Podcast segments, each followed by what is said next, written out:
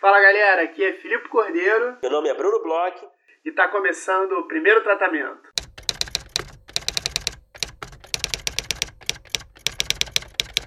Fala Brunão, tudo bem? Fala Filipe Cordeiro, como o senhor está? Tô bem, tô muito bem. Que entrada diferentona. Achei que merecia, achei que o mês de maio merecesse uma entrada dessas. É, né? Primeiro episódio do mês de maio e, pô, Brunão, a gente está fazendo um negócio no Instagram, a gente inclusive pode convidar nossos ouvintes a ver é, uma sugestão do nosso marketing, que é. Nosso departamento dias, de marketing, né? Nosso departamento de marketing, que é 30 dias, 30 filmes diferentes. Fizemos uma lista, mandamos para o marketing e agora estamos vendo aqui, dividindo com os nossos ouvintes algumas opiniões, né? Sim, sim, tá rolando o nosso desafio ali que a gente está participando de 30 dias de cinema no nosso Instagram do primeiro tratamento. Cada dia eu e o Filipe escolhemos ali um filme favorito, um filme brasileiro favorito, uma trilogia imperdível. A gente segue as, as perguntas ali desse, desse desafio e você tem a chance de votar ali no, quem, no seu favorito ali. Você concorda comigo, concorda com o Filipe? Então, é um joguinho bobo, mas é um joguinho que distrai a cabeça, né? Pô, eu tô me divertindo, cara. É, e é engraçado que a gente fez as listas separadas e mandou pro departamento de marketing. E eu soube que só teve um ponto igual. Eu ainda não sei qual é, mas eu soube que só teve um ponto igual. Então a gente vai ter aí 29 dias de, de diferenças é, em termos de, de, de cada um dos dias. Sim, sim. Eu acho bom só esclarecer quando você fala do nosso departamento de marketing. é um na... departamento, cara. É um departamento. Uma pessoa faz o nosso departamento. Sim, sim, com certeza. Sim, com, com certeza. Uma pessoa já é considerada um departamento de marketing, né? E, Brunão, é, talvez por conta disso, é, não sei, é, um ouvinte nosso mandou um e-mail perguntando pra gente, o Carlos Garcia, ele mandou um e-mail pro primeiro tratamento podcast gmail.com, mandou um e-mail bem legal pra gente, aliás, manda e-mails, faz um tempo que a gente não recebia, né, e-mails dos nossos ouvintes, nossos ouvintes estão nos abandonando, falem com a gente por e-mail, fale pelas redes sociais, a gente tem Facebook, Twitter, Instagram, é, mandem sugestões, perguntas, e no caso... O nosso Carlos... e-mail, primeiro tratamento podcast, arroba gmail.com, isso, foi bom enfatizar. O Carlos ele mandou um e-mail é, bastante elogioso, bem legal. É, obrigado pelas palavras, Carlos.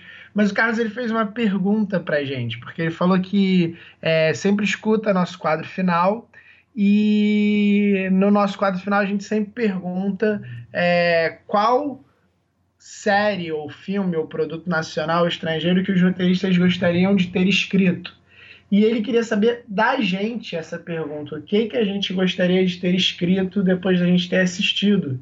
Então é uma pergunta que a gente faz que voltou, ricocheteou e agora estão fazendo pra gente, Bruno. Quem diria, hein, Carlos, seu curioso?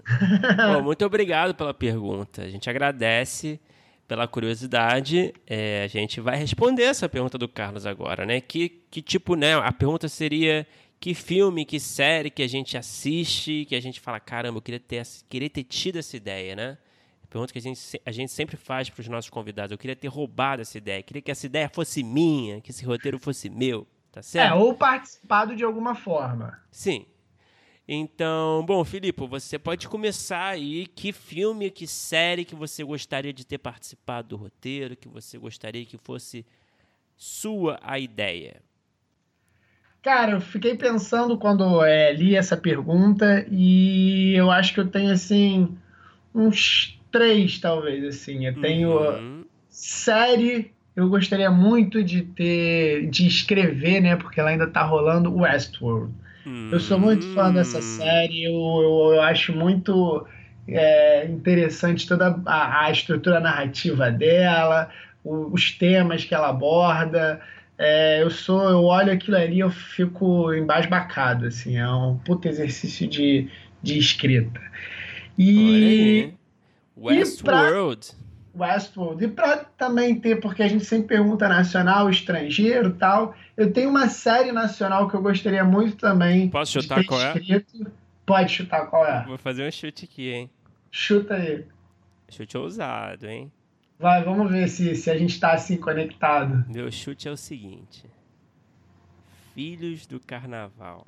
Não é Filhos do Carnaval, apesar eu gostar muito do, de todo, todo o setup da série. É uma série muito mais é, popular, vamos dizer assim. Hum. Os normais, Brunão. Os normais, olha Os só. normais, Filipe cara. Cordeiro, quem diria? Pois é, humor, é, casal. É, não, não é o tipo de coisa que talvez eu fale sempre, que, eu, que, eu, que são as coisas que eu mais é, gosto tal, mas os normais, cara, eu acho que é uma série. Também tem brincadeiras narrativas que eu adoro, aquela coisa deles falarem de vez em quando pra câmera, de vez em quando entre eles. Ela é, é uma série que ela é super leve e ao mesmo tempo ela fala de muitas realidades. Eu adoro os normais, cara. Eu acho que todas as escolhas dos normais são muito bem feitas. Eu rio muito, eu falo, caramba, como eles estão falando esse tipo de coisa. E, e, e acho, me parece, são quase que crônicas, assim, sobre relacionamento, sabe? Eu, me- eu, pô, eu acho uma série maravilhosa. Eu gostaria muito de ter escrito os normais. É uma surpresa pra mim, Filipe. Pois é, eu, eu sempre, sempre fui muito fã. Você acha que eu sempre fico falando aqui que a gente quer falar com a Fernanda? Eu sou muito É. fã dessa série. É, é assim, talvez seja a minha comédia favorita é, Brasil e Estados Unidos, cara. É. Eu acho uma coisa assim muito, muito engraçada e muito legal. É, considerando a sua adoração pela Fernanda Young, né, que, que não é uma novidade, todos os ouvintes conhecem a sua adoração. Eu também gosto muito do trabalho dela, mas eu sei que você tem, você participa de um culto, né? Você tem, você tem, você tem ali todo um, né, um, é, todo em casa ali, você tem todo um lugar ali de homenagem, né? E a gente continua atrás dela, inclusive, para ser entrevistada aqui no podcast. A gente vai Pior chegar nela. Quando a gente conversar com ela, vai ter ouvinte que vai acreditar nisso que você acabou de falar e vai achar super esquisito qualquer pergunta que eu faça pra ela. É, não, tem uma conotação nova. A entrevista tem uma conotação toda própria, né? Então vai ser bem peculiar.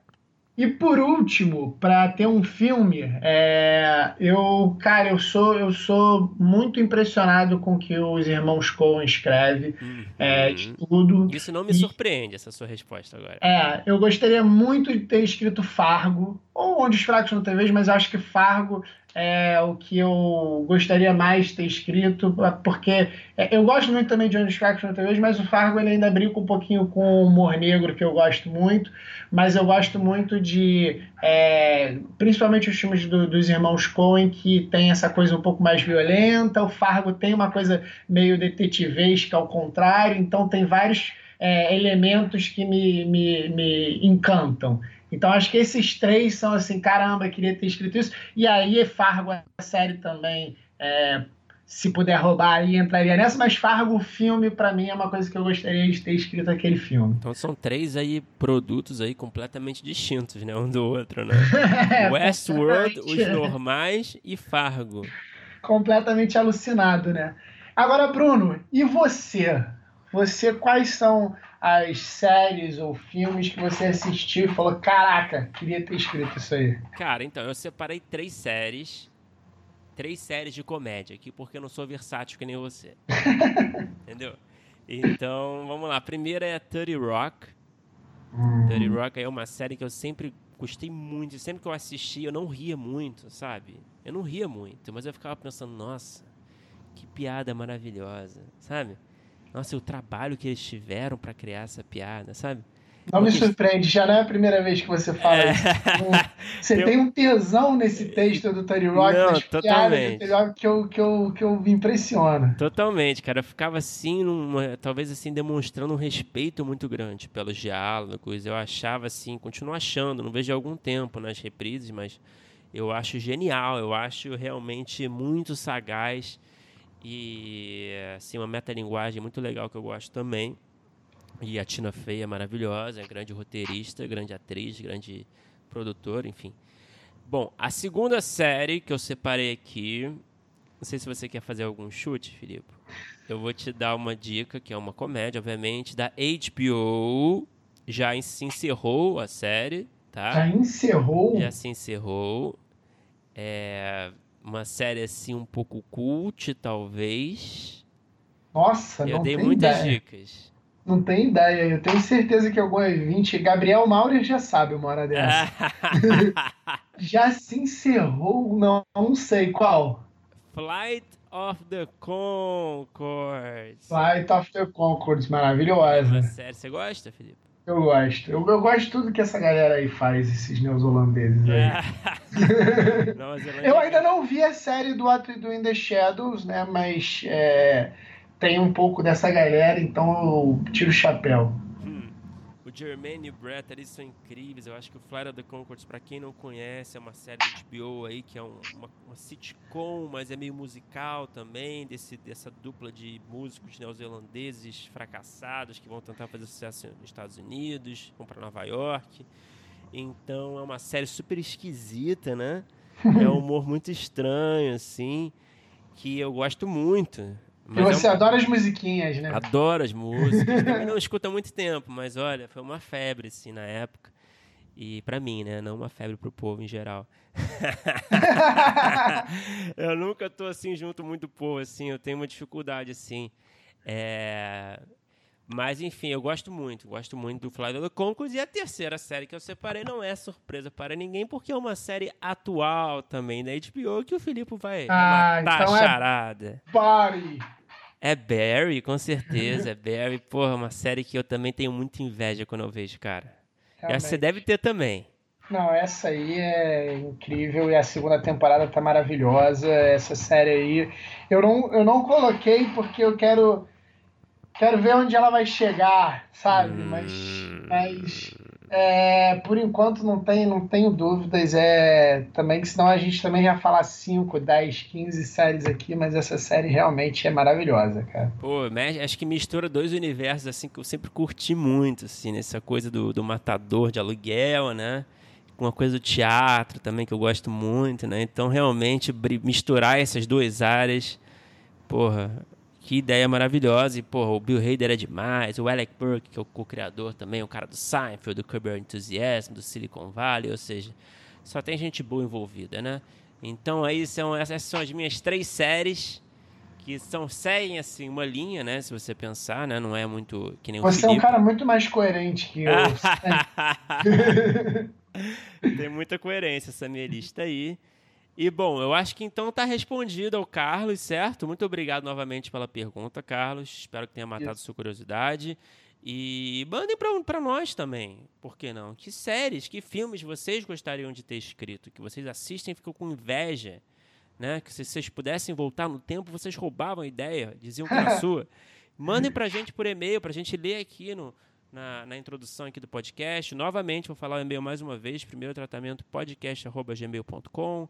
Também pode mandar para o nosso Facebook, Twitter, Instagram, nossa, ali no, no, inbox, no privado. A gente vai ficar feliz aqui de receber as mensagens e ler aqui no programa. E Bruno, vamos falar do episódio de hoje. A gente conversou com um cara que é, teve bastante ideias para séries e conseguiu tirar as ideias do papel.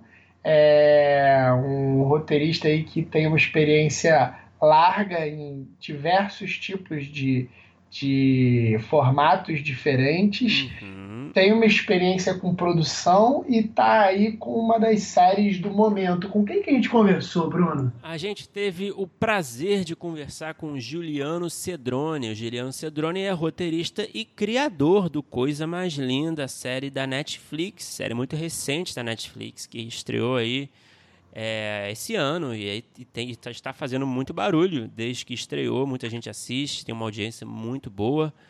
É, e também, enfim, tem muito. Bom, peraí. E também o Giuliano, além do Coisa Mais Linda, escreveu diversos projetos aí, principalmente para televisão. Ele escreveu, por exemplo, o Oscar Freire 279 no Multishow. É, escreveu também o filme Estação Liberdade, o, o, documentário Motoboys Vida Louca, escreveu também a série documental Outros Tempos. Ele foi, ele participou do desenvolvimento do roteiro do filme O Roubo da Taça, que é um filme que eu adoro. E, enfim, ele fez aí muitos trabalhos legais. Ele trabalha na Pródigo, né? Ele é diretor de criação da Pródigo, que é uma grande produtora de São Paulo. Então ele tem uma carreira aí muito interessante. É verdade. ele tem, ele também é produtor, né? Ele tem uma uma veia de produtor bem, bem saltada, assim. É, e ele explicou bastante para gente, que foi muito interessante da conversa, sobre a mentalidade Netflix para se criar e desenvolver uma série. Então, ele explicou muito como é que o, foi para ele né, a, o intercâmbio. É, para quem não sabe, a Netflix trouxe uma roteirista americana para trabalhar na Coisa Mais Linda e trouxe toda essa metodologia é, de mercado quase que industrial né, uhum. de, de, de, de série e ele está bem impressionado, né? Ele conversou muito com a gente sobre isso, sobre como nós somos verdes em relação a, a esse mercado de fora que está vindo com toda a força, é, em produzir com assim aproveitando o relógio de uma forma pô, cartesiana, é, pensando é, valores e tempo e produção e quem vai ser é, que vai fazer fotografia, quem vai ser ator, tal, tudo com um produto muito fechado, muito redondo. Realmente é um pensamento muito é, industrial americano que a gente pelo menos das conversas que a gente teve, eu nunca vi uma pessoa falar com tanta propriedade e de uma forma tão é, é, coerente. Como é que esse mercado que é um pouco novo para a gente, que são desses é, grandes players de fora, trazendo, trazendo né, é, essa metodologia de trabalho deles aqui para o nosso mercado, né, Bruno? Sim, certamente. Juliano ele abriu aí a caixa preta da Netflix, né, do como é o relacionamento com a Netflix, do produtor, do criador, né, do roteirista com a Netflix. E ele falou um pouco disso tudo aí que você adiantou, né, Filipe? E, e muito interessante o papo. A gente realmente nunca tinha ouvido é, tantos detalhes sobre a relação mesmo, a, inter, a interferência da Netflix no processo criativo, no processo de produção, é, e como eles realmente enxergam o nosso mercado de roteiristas, né? Uhum. Então eu acho que é uma grande lição essa conversa. A gente aprendeu bastante. É uma lição é de mentalidade mesmo. Eu acho que ele, ele fala assim de um de um novo começo desse de, do nosso uma transição, né? O nosso mercado está passando por uma transição que é muito importante é, em termos de mentalidade, em termos de, de hábitos, em termos de, ali de, é, de processo mesmo de trabalho. Então, tudo que ele falou, realmente, eu acredito que vai surpreender muita gente aí. São muitas novidades para a gente absorver. É isso mesmo, vamos escutar o papo aí que foi muito esclarecedor.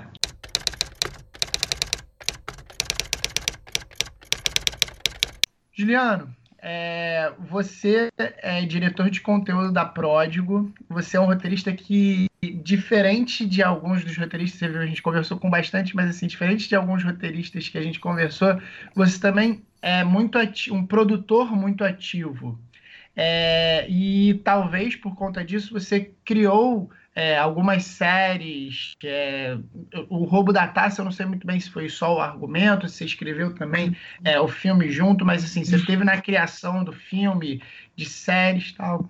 Você acha que é um diferencial seu e é um diferencial para roteiristas é, ter um, um know-how de produtor?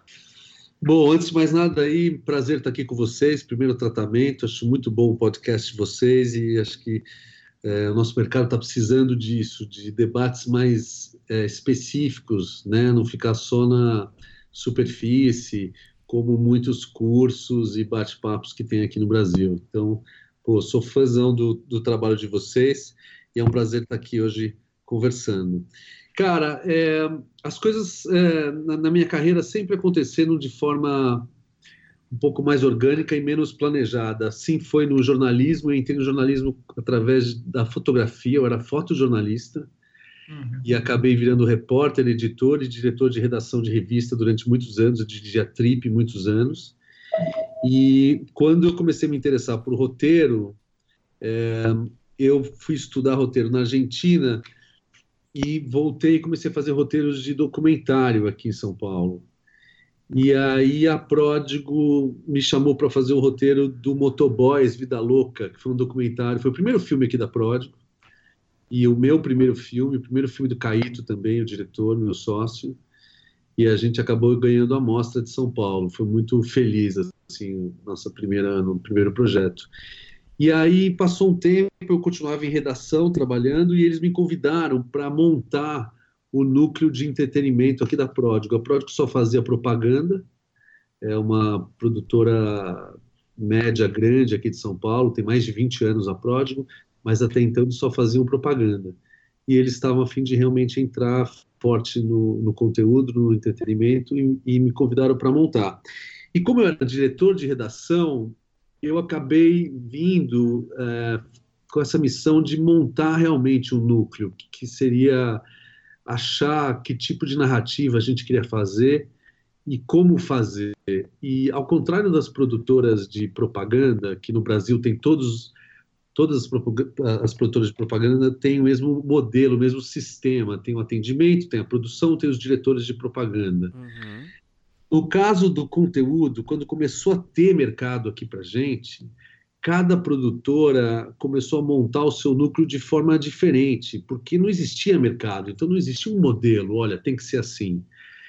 E eu sei bem disso que eu conheço todo mundo, o pessoal da Conspira, da O2, Gulani, a gente, enfim, tem amigos aí, e cada um montou do seu jeito. E eu falei, pô, eu vou tentar montar um pouco do jeito que eu sabia fazer, que era eu misturava na revista, na, na redação, eu às vezes escrevia, mas eu coordenava a criação e a escrita de forma muito perto, assim, sabe? Eu estava sempre muito próximo dos meus escritores e jornalistas. Eu falei, cara, eu vou fazer a mesma coisa aqui na produtora. Eu vou, vai ter projetos que a gente vai criar aqui dentro, vai ter projetos que a gente vai usar gente de fora, mas seja qual for o modelo, é, eu vou ficar muito próximo é, da criação e do desenvolvimento. Como eu sou escritor também, e eu naturalmente tinha um, é, um diálogo muito bom com os roteiristas, né? É, é, diferente assim você lidar com,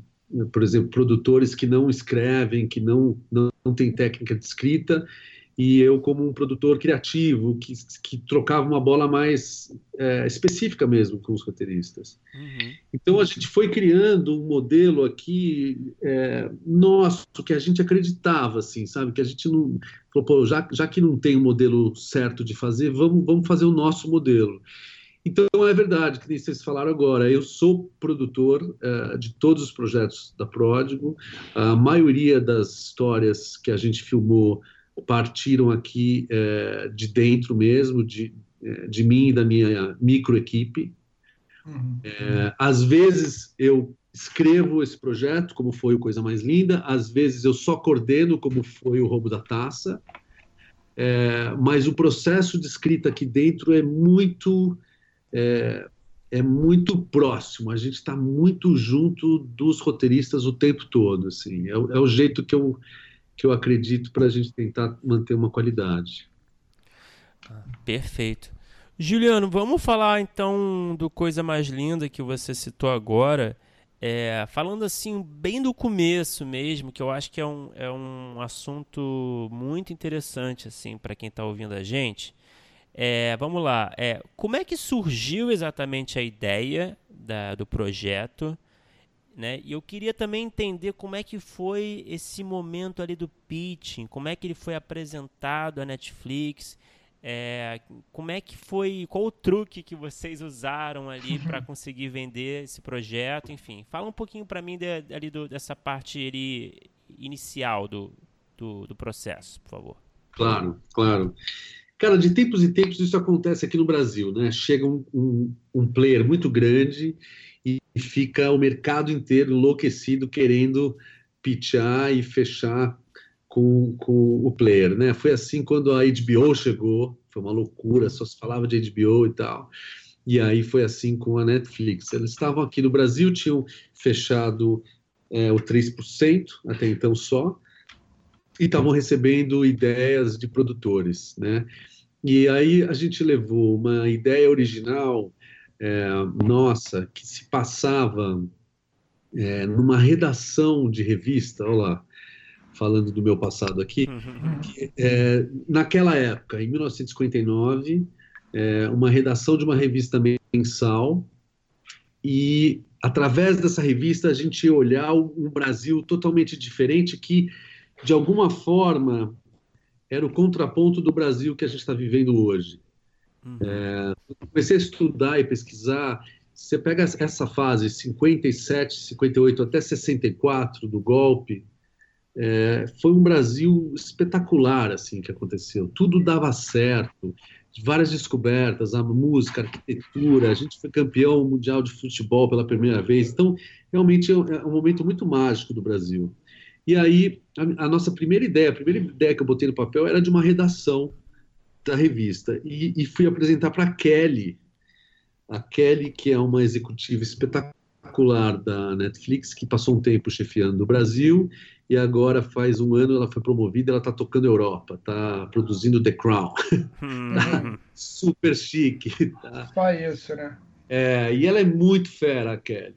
E aí, quando eu mostrei para ela a ideia, ela falou assim: Cara, gosto muito dessa época, gosto muito. Já era no Rio de Janeiro a ideia, gosto muito dessa, dessa locação que vocês escolheram, desse setting, que eles falam, desse universo todo, mas eu não tenho certeza sobre a redação acho que pode ser um pouco mais aberta essa história. Falei, legal. Aí voltei, voltamos para cá, mais lição de casa, sempre no risco, né? Isso é importante falar Sim. assim para roteiristas e produtores que a gente trabalha muito no risco, a gente trabalha meses. É... Não tinha nenhum acordo ali formalizado, né? Nada, Sim. não tinha nenhuma garantia de nada. É assim, ó, gosto disso aqui, mas ainda não é isso. Tá bom, voltei para casa, Aí a gente jogou fora muita coisa, escreveu mais coisas, fomos lá de novo. Ela falou: Putz, cara, tô, tá chegando perto, mas eu acho que vocês podiam focar mais numa narrativa feminina. Isso é. veio da própria Netflix. Hum. Falei: Ok, volta para casa, reescreve. Tudo isso demora meses, né? Uhum. Re pesquisa, reescreve, Sim. manda de novo.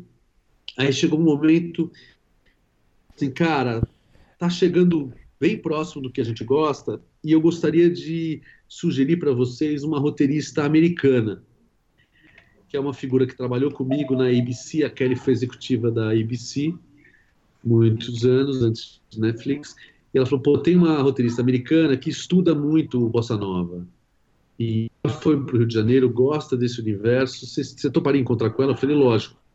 Aí eu fui cruzar com ela em Los Angeles, a gente se deu muito bem, o nome dela é Heather Roth. Uhum. E aí eu falei, Heather, vamos tentar? Ela falou, vamos, ainda no risco. Aí a gente trouxe a Heather para cá, para o Brasil, no risco. Uhum. Ela passou semanas comigo, trancada aqui, a gente trabalhou direto.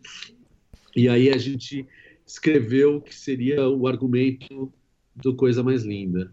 Na época tinha um outro nome ainda, mas já era uma série de quatro mulheres é, nesse universo da Bossa Nova Rio de Janeiro, 1959. Aí mandamos de novo para Netflix, aí finalmente eles deram um ok. Esse processo todo demorou 10 meses, cara. Uhum. E, e só 10 só... meses no risco. Uhum. E só para entender, quando você fala que você levou lá para Netflix ó, é, a história dessa forma aqui, tá? Não é muito por aí. Ah, tá. Levou de novo, não é muito por aí. É, o, o, você levou o que exatamente? Era um argumento? Era uma sinopse? Não tinha um roteiro ainda, certo? Certo. Eu levei uh, um argumento de mais ou menos seis, oito páginas uhum. e mais umas quatro, cinco páginas de personagens. Hum, entendi. Então, no, no, total desse texto, você tinha uma ideia de onde a história poderia é, avançar e tinha uma boa ideia de quem seriam os, os as personagens protagonistas. Hum. Aí depois, é, já com a vinda da Heather, com a chegada daqui, aí a gente avançou na sinopse dos, dos episódios em si. Então isso é um pouco o que os gringos chamam de Bíblia. Uhum. Né? Cada, cada um, é, enfim, tem, tem uma visão é, do que é Bíblia, é, mas é, lá em Los Angeles, a Bíblia deles é um pouco isso: é argumento macro, personagens e sinopse de episódio. Uhum. É, às vezes eles colocam é, um piloto, né, já o roteiro do piloto. Mas no nosso caso, a gente conseguiu aprovação sem o roteiro ainda. Ah, então roteiro do, os roteiros você começaram a escrever já com quando a Netflix é, deu o ok. É, exato. Aí, depois do green light deles, né? Aí a segunda etapa foi montar a equipe, né? Montar uma equipe de fato para o Writers Room. É, aí a Heather veio morar no, no Brasil para escrever comigo a série. É, já não está fácil contratar bons roteiristas né, soltos do Brasil e a gente tinha que contratar roteiristas brasileiros que falavam e escreviam em inglês. Uhum. Porque a série toda foi criada, escrita e aprovada em inglês e só depois traduzida para o português para ser filmada em português. Então foi um processo bem maluco, mas que valeu muito a pena porque, putz, ter trabalhado com uma roteirista gringa fez toda a diferença no processo. Foi muito bom aí começou a fase de realmente montar a equipe e, e, escrever de fato a primeira temporada. E acho que isso é uma coisa legal também de falar. É muito comum é, a gente vender um texto para os canais e aí quando você realmente entra né, de forma profunda ali nos personagens e no arco macro, você muda muito, assim, sabe? Acho que isso é, é um processo é, que a gente tem que aprender que é assim mesmo. É muito difícil você, em pouco tempo, escrever um, um arco macro que, que se sustente depois de você entrar na sala de roteiro. Né? Os gringos têm um timing diferente. Eles, uh, eles escrevem no risco naturalmente as Bíblias uhum. e eles escrevem de forma profunda. E eles são muito mais rápidos que a gente. Então, quando eles entram com uma Bíblia dentro de um canal e fala, olha, essa é a série, geralmente é a série que vai ser escrita mesmo. E aqui a gente não tem isso, né? O nosso mercado é outro, a tabela é outra, a grana é outra, então a gente, a gente dá uma improvisada assim no começo. Então, quando eu olho hoje as, as sinopses, por exemplo, que a gente escreveu na Bíblia, e eu olho o resultado final, mudou muito, assim, sabe? Teve uma mudança é, muito importante, muito benéfica para a série. Mas aí, aí contrata-se uma equipe, né? A gente contratou uma equipe. Eh, eu tive que trocar de roteiristas e de assistentes de roteiro muitas vezes. É... Mas por que exatamente? Olha, gente, porque eu acho que porque a gente nós estamos engatinhando, né? Acho que a gente está uhum. num momento muito bom, né, do mercado audiovisual, tirando esse parênteses aqui desse governo é, né, que a gente está vivendo, esse governo federal, mas fora isso, a gente vem né, desenvolvendo e crescendo no audiovisual bastante nos últimos anos, mas a verdade é que a nossa mão de obra ainda é muito frágil, né? a gente ainda, a gente está, a gente não tem grandes escolas ainda, então uh, o mercado ele vai formando e fazendo ao mesmo tempo, e quando você senta para trabalhar com americanos, por exemplo, que é a, é a, maior indústria, é a que tem as melhores escolas, é a que tem os melhores profissionais, a maior concorrência, isso fica muito claro assim para gente, né? Então, umas coisas, por exemplo, o que eles falavam muito para gente, a Kelly, a própria Heather, falava, putz, é, o roteirista brasileiro é muito criativo, mas muito pouco técnico. Uhum. Então, a hora que você está numa sala de roteiro, é, a, a, criatividade pode te ajudar a sair de várias armadilhas, de várias é, roubadas ali que você se coloca, mas ela não te tira de todas. E aí o que entra mesmo é técnica. E a gente é, a gente é pouco técnico, porque você olha a formação dos nossos roteiristas, um era jornalista, o outro era escritor de livros, o outro só escreveu longa-metragem, aí é jogado numa sala de roteiro para escrever série, e para eles isso é absurdo, assim. Eu lembro que eles pediam para a gente mandar os currículos dos roteiristas, né, para eles aprovarem. Uhum. E a gente ia mandando os primeiros, assim, e eles gongavam todos os currículos. Eles não aprovavam nenhum, assim. Ele falava, pô, mas esse cara aqui, olha, fez esses quatro, cinco longas premiados. Aí ela falava, ah, pois é, mas isso aqui não é longa, né? A gente está fazendo uma série. É, mas esse aqui, puto, fez essa comédia. Então, mas a gente está fazendo um drama, não é comédia. E assim foi com a equipe toda até o final. Pô, esse fotógrafo é incrível. É, mas ele é incrível para propaganda, então, isso aqui é série. Então tinha uma, tinha então me parece ter tido então uma interferência muito grande da Netflix, é, em geral mesmo, né? Até na escolha dos profissionais, né? Geral, cara, a Netflix se dá o direito é, de, de trabalhar uh, realmente de uma coprodução mesmo do começo até o final. E, e a verdade, cara, é tem muito, é polêmico esse assunto, tem muito produtor e roteirista, colega meu, que fala, pô, eu nunca faria isso, imagina e tal. Eu só, eu só tenho a agradecer, eu só acho que só, eles realmente são é, muito preparados uhum. e eles estão num nível assim da indústria, cara, é, que a gente realmente tem que almejar chegar. Talvez a gente não chegue, provavelmente a gente não vai chegar a ser uma indústria como os Estados Unidos, porque a arquitetura da, da, do nosso audiovisual é diferente, a maneira como a gente montou esse mercado. É, mas eu acho que a gente tem que, pelo menos, apontar para esse, esse lugar. E não é só na técnica. Vou, vou dar um exemplo assim é, que aconteceu na sala. Uhum. Passou umas semanas assim, é, a gente trabalhando, e aí veio a, a Heather, que era minha dupla, né? Falou assim: putz, vamos ter que mandar embora essa, essa assistente de roteiro. Eu falei, pô, mas ela é ótima. Ela falou, não, ela é ótima, mas a gente vai ter que mandar embora. Eu falei, mas, mas por quê? Ele falou, não, é porque ela não para de falar na sala, ela não para de dar ideias. Hum. Aí eu falei, pô, é verdade, mas a gente é latino, sabe como é que é, né? A gente é meio assim. Ela falou, Juliano, é, é uma questão matemática. Eu falei, mas como assim? Ela falou, cara, tem um cara de 15 mil reais por mês na sala, tem outro de 12 mil, um de 10 mil e ela que, que acho que ganhava, sei lá, 3 mil reais, assistente de roteiro. O trabalho dela é, é anotar, é fazer é, relatórios e notas, que é um trabalho super importante.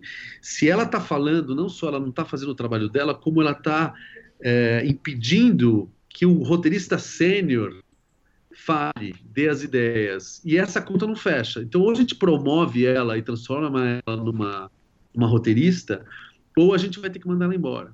Eu falei, putz. Caramba. Aí eu fui lá conversar com a, com a assistente de roteiro. Falei, olha, todo sem jeito, putz, veja bem, então, tenta focar mais um pouco na anotações e tal. E aí não voltamos a trabalhar, e aí a assistente não mudou e a gente teve que trocar, e a gente trocou mais umas duas vezes de assistentes.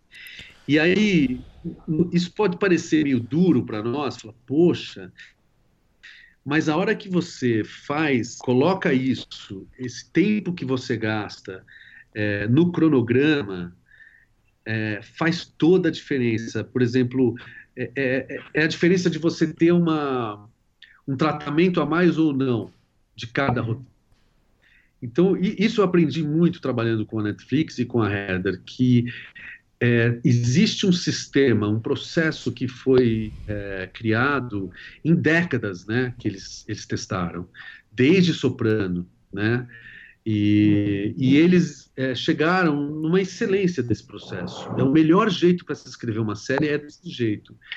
E para isso funcionar, cada um tem que saber exatamente qual o seu papel, o que, que tem que fazer, quando que tem que fazer e quem responde para quem.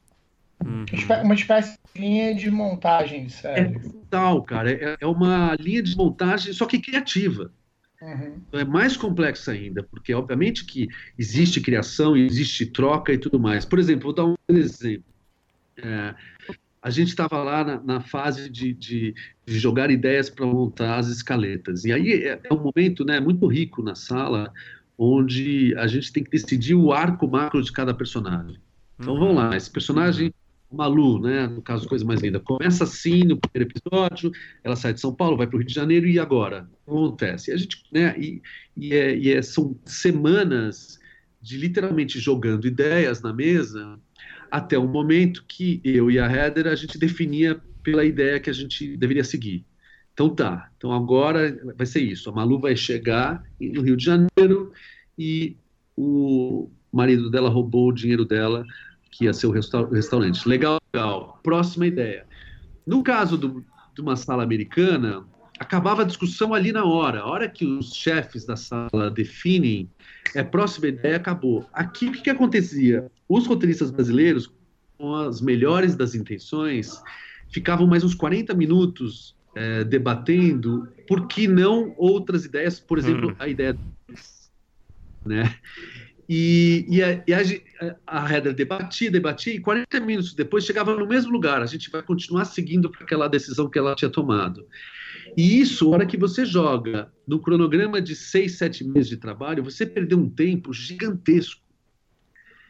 Então, esse entendimento de quem responde para quem, ele é vital para o processo. A, a, os gringos, eles são empresas é, criativas, mas que seguem um cronograma militar. Hum.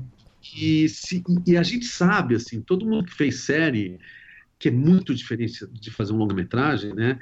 Que se você não avança é, na série com um cronograma do seu lado, vai, pode ser desastroso no final. Né? É um volume muito grande de texto. Você tem uma montanha gigantesca para escalar. Você tem que ter tempo para é, revisar todos os episódios, tempo para dar um tapa nos diálogos. Se você não tiver uma, um cronograma muito claro ali, detalhado, você vai morrer na praia. O que mais acontece aqui no Brasil são as, as produtoras, as grandes produtoras, inclusive, a gente começa a filmar e ainda não acabou os roteiros. Isso para os gringos é inaceitável. Não uhum. existe, por exemplo. Né? Cada etapa tem a sua etapa e tem que ser é, respeitada, porque se você é, não termina a sua etapa, ela entra e desmorona a etapa seguinte da pré-produção, que desmorona os ensaios, que desmorona a produção e assim por diante. E é muito dinheiro envolvido, uhum. e é uma uhum. pressão muito grande, e assim por diante. Então, é, esse lado, assim, trabalhar com a Netflix foi muito importante também para isso. Além da técnica criativa de roteiro, por exemplo, a gente tem que entender o processo. Sim. Para nós, brasileiros, que somos meio avessos à autoridade, é super Como assim eu vou ter que parar de dar ideia porque a minha chefe falou que é para parar? E sim, a gente tem que parar de dar ideia no momento que a chefe toma. Esse é o jogo. E, e, e, essa clareza, eu acho que tem que ser colocada com as, com as equipes e com os roteiristas no dia um do projeto. Porque a gente, por exemplo, ela falava uma coisa para mim que eu, eu achava é, super curioso. Ela falava assim: vocês são muito. É, vocês questionam a autoridade o tempo todo. E isso é muito complicado no trabalho de equipe. Super e, latino, né?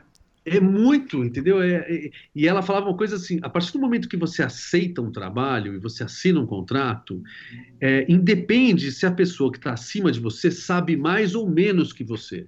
Muitas vezes a pessoa que está acima de chefiando sabe menos, mas você aceitou aquele trabalho e você assinou aquele contrato.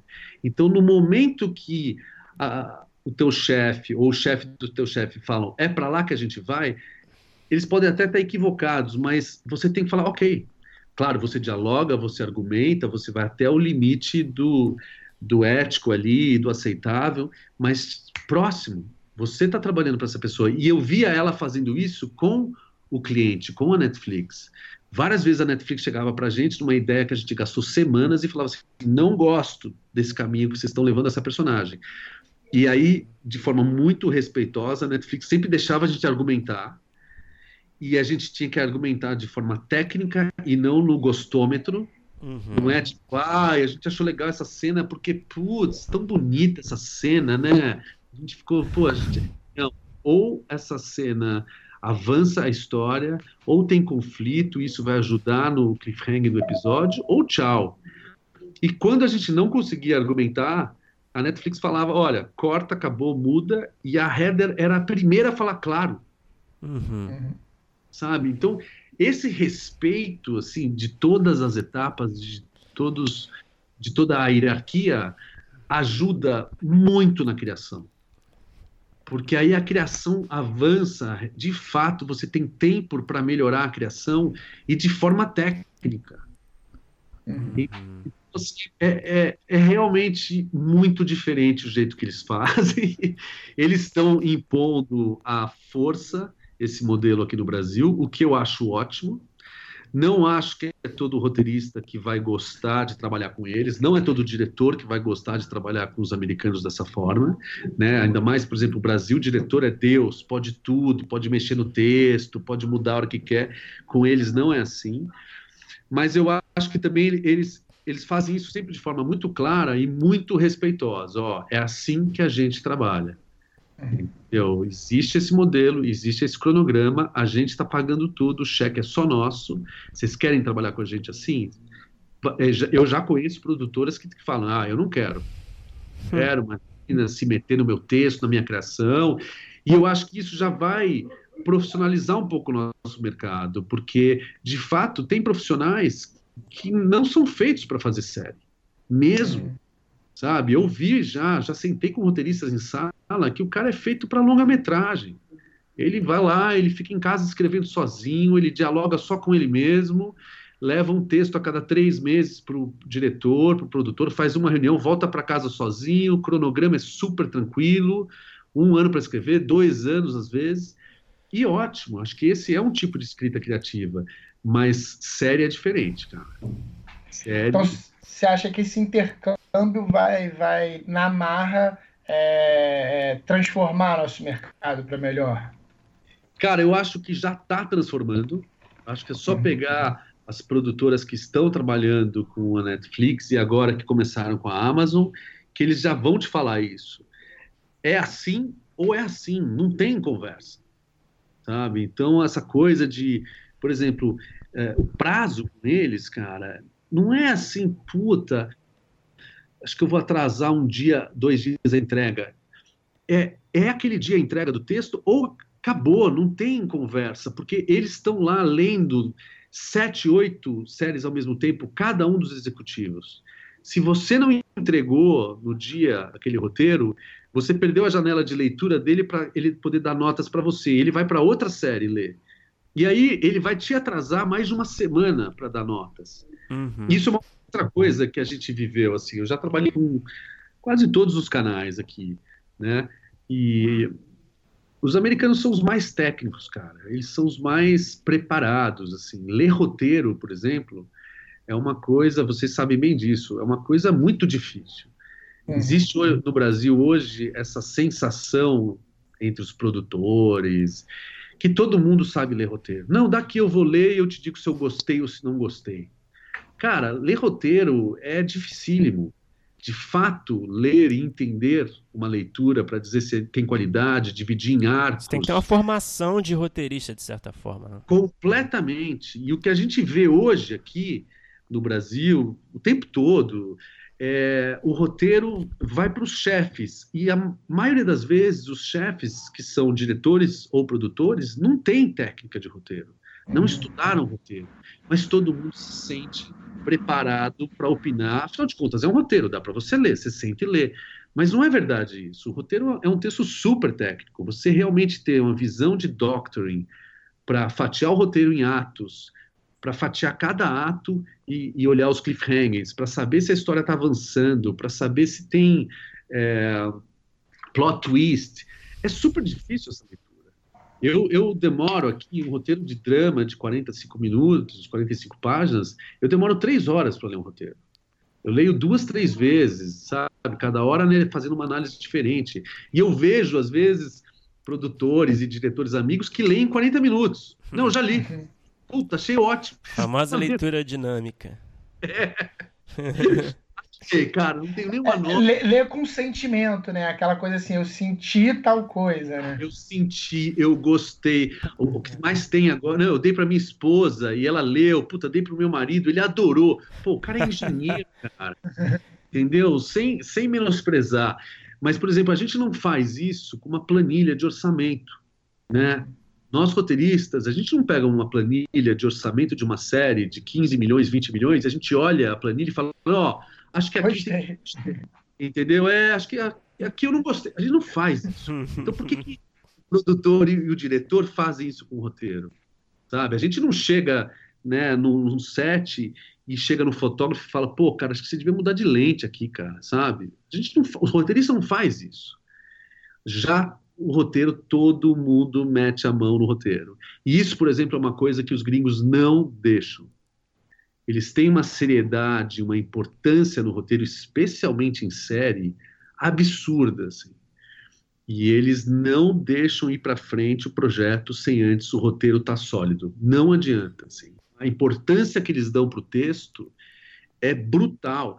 Você está lá, lá na frente, quase em pré-produção, e aí você quer falar de diretor, vamos contratar os diretores. Eles, não, a gente só quer falar de texto. A gente precisa estar tá sólido nesse texto. Uhum. E isso eu acho que é um aprendizado para a gente no Brasil, assim, sabe? É muito difícil escrever bem, né? escrever com técnica, histórias que realmente avancem com velocidade e que prendam o público cada vez mais, né? Tem tanta coisa boa na TV. E agora não tem essa, né? O público não quer saber se é produção brasileira, americana, francesa. Ele quer saber o que é bom e o que é ruim. Uhum. É, então a gente está com um sarrafo muito alto, assim. É, e hoje em dia não está nem mais preso em horário, né? Ele assiste de acordo com o que ele está afim de ver, né? Acabou, sabe? Puta, olha, ah, mas isso aqui foi feito num país em desenvolvimento. Os caras, foda-se, entendeu? Os caras não estão nem aí. É o que é bom e o que é ruim, assim, sabe? Então eu acho assim que, está acontecendo isso, assim, a, a Netflix e, e, e, esses outros players grandes que estão entrando. É, vão acelerar a formação do nosso, da nossa indústria, da nossa mão de obra, assim, sabe? A força mesmo, assim. Porque é o único jeito de entregar com qualidade e no prazo que eles querem. Por exemplo, eles acham a gente muito lentos. E a gente é. A gente demorou para escrever. Quando a, a Kelly fechou, ela me perguntou quanto tempo você precisa para montar a equipe e escrever. E eu já, né, já tinha escrito algumas séries, já tinha montado, equipe no Brasil. Eu já tinha já feito uma pesquisa, todos os roteiristas que eu queria trabalhar estavam ocupados. já. Então eu já ia ter que né, ir procurar em outros lugares. Eu soltei 10 meses. Eu falei, puta, eu preciso de 10 meses para escrever a primeira temporada, que é mais difícil, né? A primeira temporada é sempre mais difícil. E ela deu risada e falou: esquece. Vamos dar 10 meses para vocês. Eu te dou no máximo seis meses Aí eu falei, não, preciso de mais. Ele falou, é isso, acabou. Eu falei, ok, então é isso. Fazer o quê? e no final a gente levou nove meses para escrever. Olha. Você já, tinha então, um Você já tinha em mente já o número de episódios, que foi sete, né? Se eu não me engano? Ou... Já. Uhum. Foram sete episódios, a gente já tinha isso em mente. E, e no final, até assim, o, o polish final dos diálogos, né? Que é o último tratamento do roteiro que a gente deu e tal é, demorou nove meses o processo todo. Agora, daria para ter demorado bem menos, eu acho. Eu acho que com o processo a gente gastou tempo, é, dá para enxugar, mas a verdade é, é, que a gente senta. Vou dar um exemplo é, básico, assim, sabe? A gente senta numa sala de roteiro hoje no Brasil, ainda tem um primeiro mês que é quase um mês de de, de amizade sendo feita. Hum, recreativo. Todo mundo trocando ideia, pô, o que, que você fez aquilo? Que legal, como é que foi aquilo, não sei o quê. Aí começam as ideias, aí todo mundo começa a contar da sua vida. Não, porque uma vez meu tio, minha mãe, meu pai. Ai, vamos almoçar duas horas de almoço. Meu, lá não tem isso, cara. A Heather, na, na primeira semana, chegou para mim e falou assim: esquece duas horas de almoço, é uma hora de almoço e acabou. Outra coisa, a sala de roteiro vai começar às 8 da manhã. Puta, mas roteirista de manhã é 8 horas da manhã. E a gente trabalhava todo dia até 7 da noite, às vezes 8, e todos os feriados nós trabalhamos. E o ano passado teve muito feriado. e lá não tem papo. Não tem esse papo de, ah, é feriado, não sei o quê. Tem trabalho, tem que fazer, não foi aprovado o texto, vamos trabalhar. A gente trabalhou todos os feriados e, a gente, e eu e a Heather vários sábados. Então, uhum. assim, é o jeito dos caras. De novo, não é todo mundo que precisa aceitar esse jeito.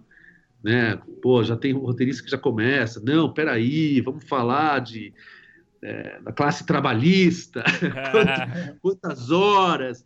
Eu já falo, ó, gente, eu não sei, eu não sei quantas horas, entendeu? Eu vou trabalhar o máximo para a gente conseguir sanar um pouco da nossa fragilidade de formação para tentar chegar é, no padrão é, dos caras. Então, não posso te falar agora que eu vou trabalhar só oito horas por dia, de segunda a sexta. Não, não, consigo te dizer isso. A gente vai trabalhar quando, quando tiver trabalho. Se a gente começar a provar tudo lindo, e eu, eu posso mandar vocês embora para casa às seis da tarde, maravilha. Mas enquanto não for aprovado, puta, a gente vai trabalhar. E eles, eles são assim, cara. E eu acho que a gente tem que começar a colocar um pouco desse, dessa disciplina aqui também, sabe? É muito caro, gente. É muito dinheiro envolvido. Eles têm que ter, é, tem que ter retorno, né? Não é uma série autoral, um longo autoral que você faz, puta, não, é uma coisa minha que eu carrego uma história de anos. Não, vai fazer teu longa, vai escrever teu livro. Isso daqui é outra história, é indústria mesmo. Né? O cara põe dinheiro porque ele quer audiência lá do outro lado. E se não tiver audiência, dá prejuízo para ele, ele não vai renovar com você. E provavelmente nunca mais vai fazer nenhum outro projeto. Então o jogo é muito claro, cara. É isso que eu acho legal deles. Olha, o jogo é esse. Você quer jogar com a gente? Vamos jogar. Eu pago tudo, mas o jogo é esse. Ô, Juliano, é, falando um pouco, voltando nessa parte de desenvolvimento né, do, do, do projeto, é, eu queria que você falasse um pouco dos, das personagens, mesmo dessa parte do desenvolvimento de personagens, do seu raciocínio por trás da criação dessas personagens, como é que foi isso, é, as, as, protagonistas, né, por exemplo, da série, é, se se inspiraram em personagens reais, é, como é que foi esse processo, essa escolha sobre as personagens protagonistas? Então, a, a, gente, desde cedo, a gente sabia que a gente queria trabalhar com quatro personagens mulheres protagonistas, né? E que, e que fossem quatro mulheres diferentes entre si. A Malu e a Lígia eram as únicas que já se conheciam de São Paulo, eram amigas, eram melhores amigas e depois tiveram uma briga e estavam há muito tempo sem se falar. Uhum. E a Teresa e a Adélia seriam figuras completamente novas que apareceriam na história. Isso a gente sabia desde o início. É, aí o que a gente fez foi muita pesquisa é, para entender, primeiro, talvez tenha sido o grande desafio de Coisa Mais Linda, é, foi escrever é, temas contemporâneos que tivessem relevância para o público de hoje, sem deixar de ser fiel ao período que a história se passa. Esse, uhum. esse foi o maior desafio. É um de grande desafio, né? É, porque você fala, cara, é, eu escrever histórias de 1959 para senhoras hoje em dia tá fácil, porque elas viveram esse, esse momento. Então a gente, putz, a gente, é só ser fiel ao período que vai emocionar. Mas isso também a Netflix tinha uma clareza muito grande, assim. Logo de cara, eles, eles me deram o, segui o seguinte briefing. Eles falaram, olha, a gente quer fazer uma elevated soap opera. Hum, elevated? elevated soap opera, que é uma novela premium. Hum. Tá? Então, esse era o gênero. Eles, eles sabiam isso desde o dia 1. a gente não quer fazer uma série cult, sabe, para amantes da bossa nova, é, sabe, auto, artística e autoral, com textos é, que fica no ar, sabe? Não, a gente quer fazer. Vocês são muito bons em melodrama, vocês são muito bons em novela, a gente estudou vocês, a gente quer fazer uma novela premium, uma novela moderna, que pega a essência do melodrama junto com a velocidade de narrativa é, das séries mais contemporâneas. Então a gente falou, ok. Então isso já foi no dia 1. Um. Ah, que interessante. E, outra, é, e já é um desafio, né? Porra, enorme, né? Porque você fala, legal, é, melodrama, ok, a gente mas, foi formado nisso. Mas, mas Juliano, isso tava, só uma curiosidade, quando você concebeu a ideia lá atrás, é, esse foi um objetivo seu também de, de, de gênero, de subgênero, digamos assim? Cara, a gente nunca tem essa, essa clareza, né? Quando você começa a criar uma história, uma ideia, você você vai avançando ela, né? Ela vai tomando forma e a mesma história pode ser contada de várias formas diferentes, né? Isso é uma certeza que eu tenho, né? Exatamente a mesma história. Daria para ser contada com mais humor ou com mais drama ou de uma forma mais lenta ou de uma forma mais acelerada uhum. e ou puxando para um gênero mais pop mesmo, mais comercial, que era o caso aqui. Então, quando eles deixaram isso claro, é, na hora que eu fui escolher os roteiristas, eu já fui com esse olhar. Eu falei, pô, eu não posso pegar roteiristas de cinema autoral que eu vou me dar mal aqui, sabe? Não é, não é essa a história. Né? Eu estou talvez mais próximo de pegar roteiristas da Globo, bons hum. roteiristas que tenham a cancha da novela da Globo, do que eu pegar roteiristas de longa-metragem é, super autoral, porque eu vou me dar mal aqui. O cara vai uhum. sofrer, o cara vai querer escrever de um jeito que não é essa série. Então isso ajuda muito esse briefing inicial. E uma outra coisa que eles deixaram bem claro também é o nosso target é mulheres de 20 a 45 anos, classe ABC. Não é só classe A, não é só classe B, é classe C também. Você falou, ok, ok, é isso? É isso. Então, vou trabalhar com isso. Então, é, é, essa clareza também, cara, desde o início, vindo do parceiro, do canal, ajuda muito, porque você pode até sofrer no começo, você fala, puta, por exemplo, lá atrás eu estudei para burro a bossa nova, li vários livros do Castro, e eu comecei a pensar num conceito de, poxa, Bossa Nova é tão elegante, né, cara? É uma batida diferente, assim. Eu conversei com músicos, amigos meus, que me explicaram a diferença da batida da Bossa Nova é, para MPB e para o jazz, né? Por que, que é diferente? Falei, pô, vamos tentar trazer esse mesmo conceito para o texto, né? Fazer um texto elegante que, que fala nas entrelinhas e tal.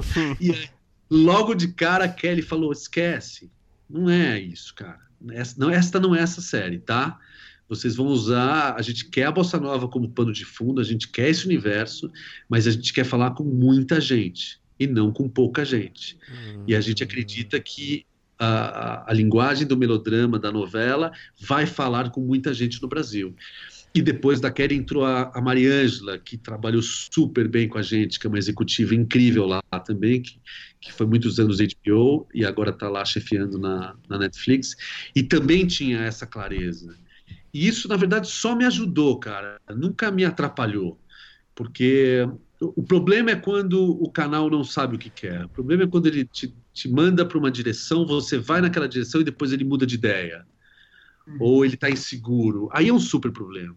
Agora, se você está construindo ali aquele prédio e aquele prédio, sabe, está claro na planta o que, que você precisa, você pode até brigar um pouco com você, falar, poxa, podia ser assim, podia. Mas, por exemplo, hoje eu vejo o sucesso da série e, está um sucesso incrível, a série, os números são maravilhosos, assim, a Netflix está muito feliz com a série, e eu vejo que boa parte desse sucesso tem a ver com essa clareza e esse objetivo inicial deles. Uhum. Porque afeta tudo. Por exemplo, é, o diretor, quando pegou os primeiros textos, falou: pô, mas isso aqui está muito óbvio, tá? Vamos.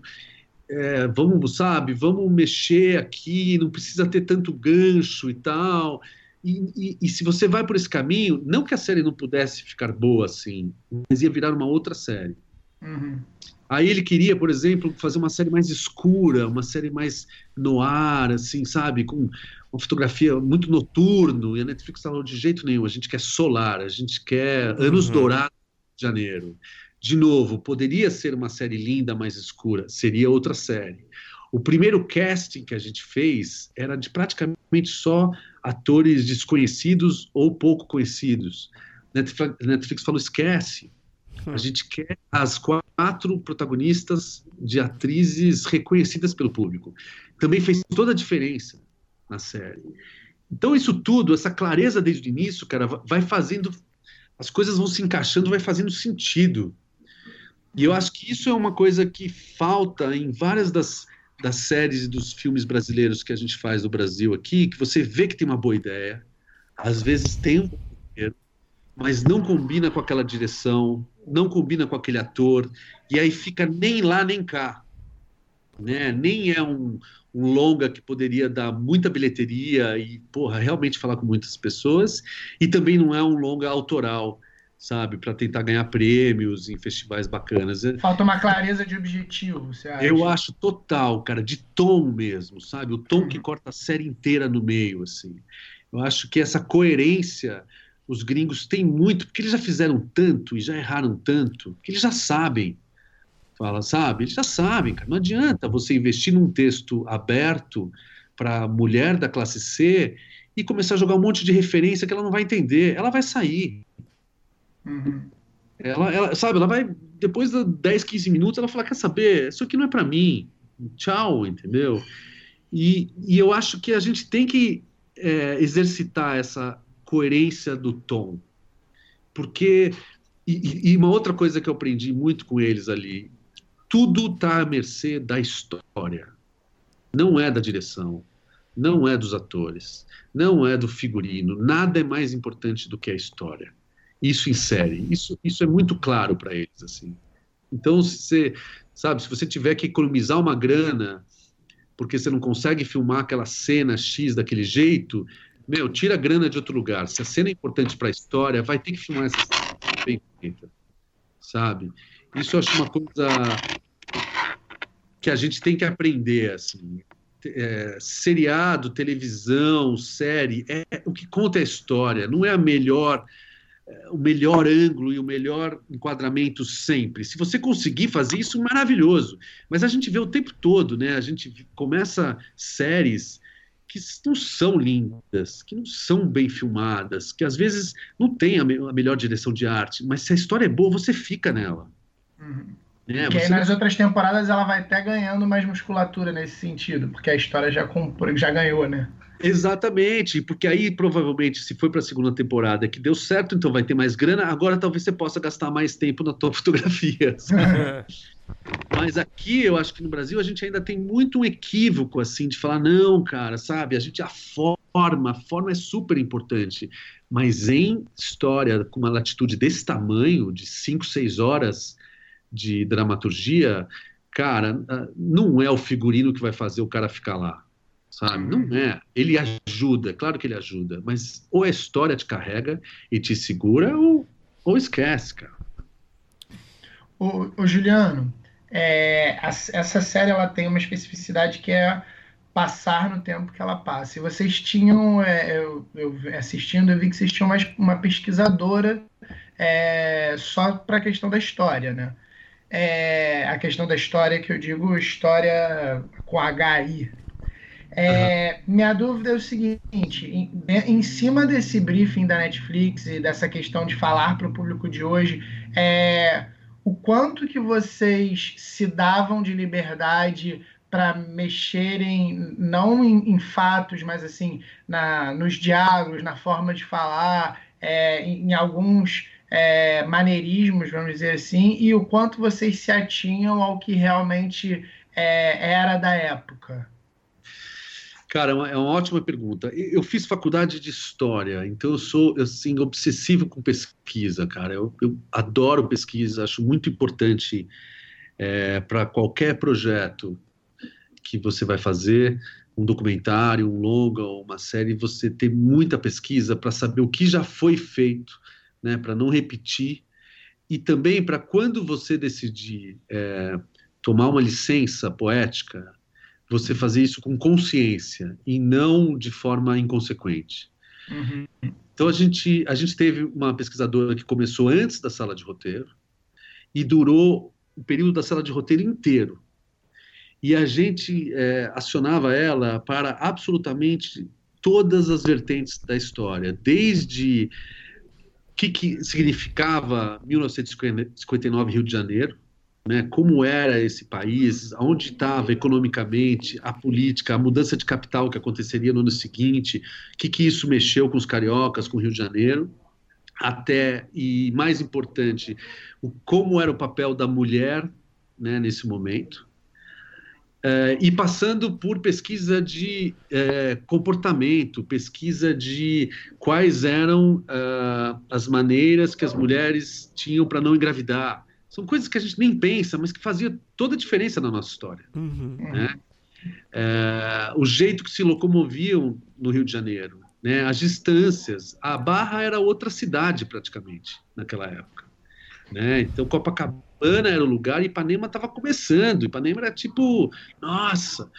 Então, a pesquisa é, é, realmente foi muito importante e, e, e, se tratando de uma série de, de época, então, nem se fala.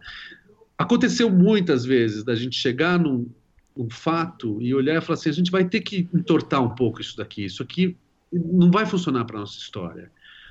É, por exemplo, vou, vou, dar um exemplo claro assim. A Adélia, que é um, né, uma das protagonistas, a, a mulher negra, é, a gente gostaria desde o início que ela tivesse um arco na, na, temporada de, de heroína mesmo, assim, de sair de um lugar e passar por uma grande transformação e chegar em outro lugar no final da temporada, né? E a gente fez uma pesquisa grande e, e era assim, só existiam negros e negras em trabalhos braçais naquela época. Não existia uma executiva, não existia uma jornalista negra no Rio de Janeiro de 59. Não tinha, cara. Então a gente colocou ela é, como uma uma faxineira, né, que, que descia o morro para fazer faxina, e aí ela acaba conhecendo a Malu, e elas têm ali um encontro de almas muito forte ali, e, e a Malu chama ela para primeiro ser o braço direito dela no Coisa Mais Linda, no, no clube de música, e depois finalmente para ser sócia mesmo.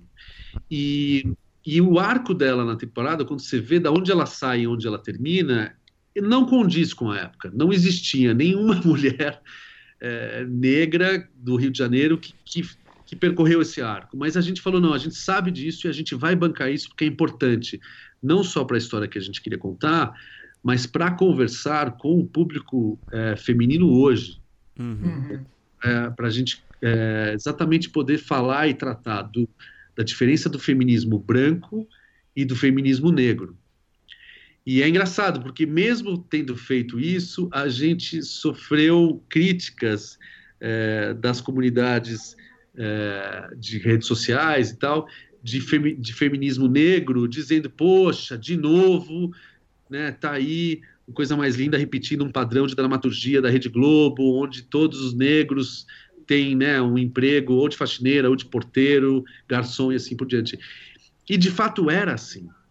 Uhum. Agora, a, gente entendia que era importante quebrar um pouco isso para a Adélia e a gente fez isso e a gente não se arrepende de jeito nenhum, mas sempre de forma muito consciente, assim. E, e aconteceu isso várias vezes na série.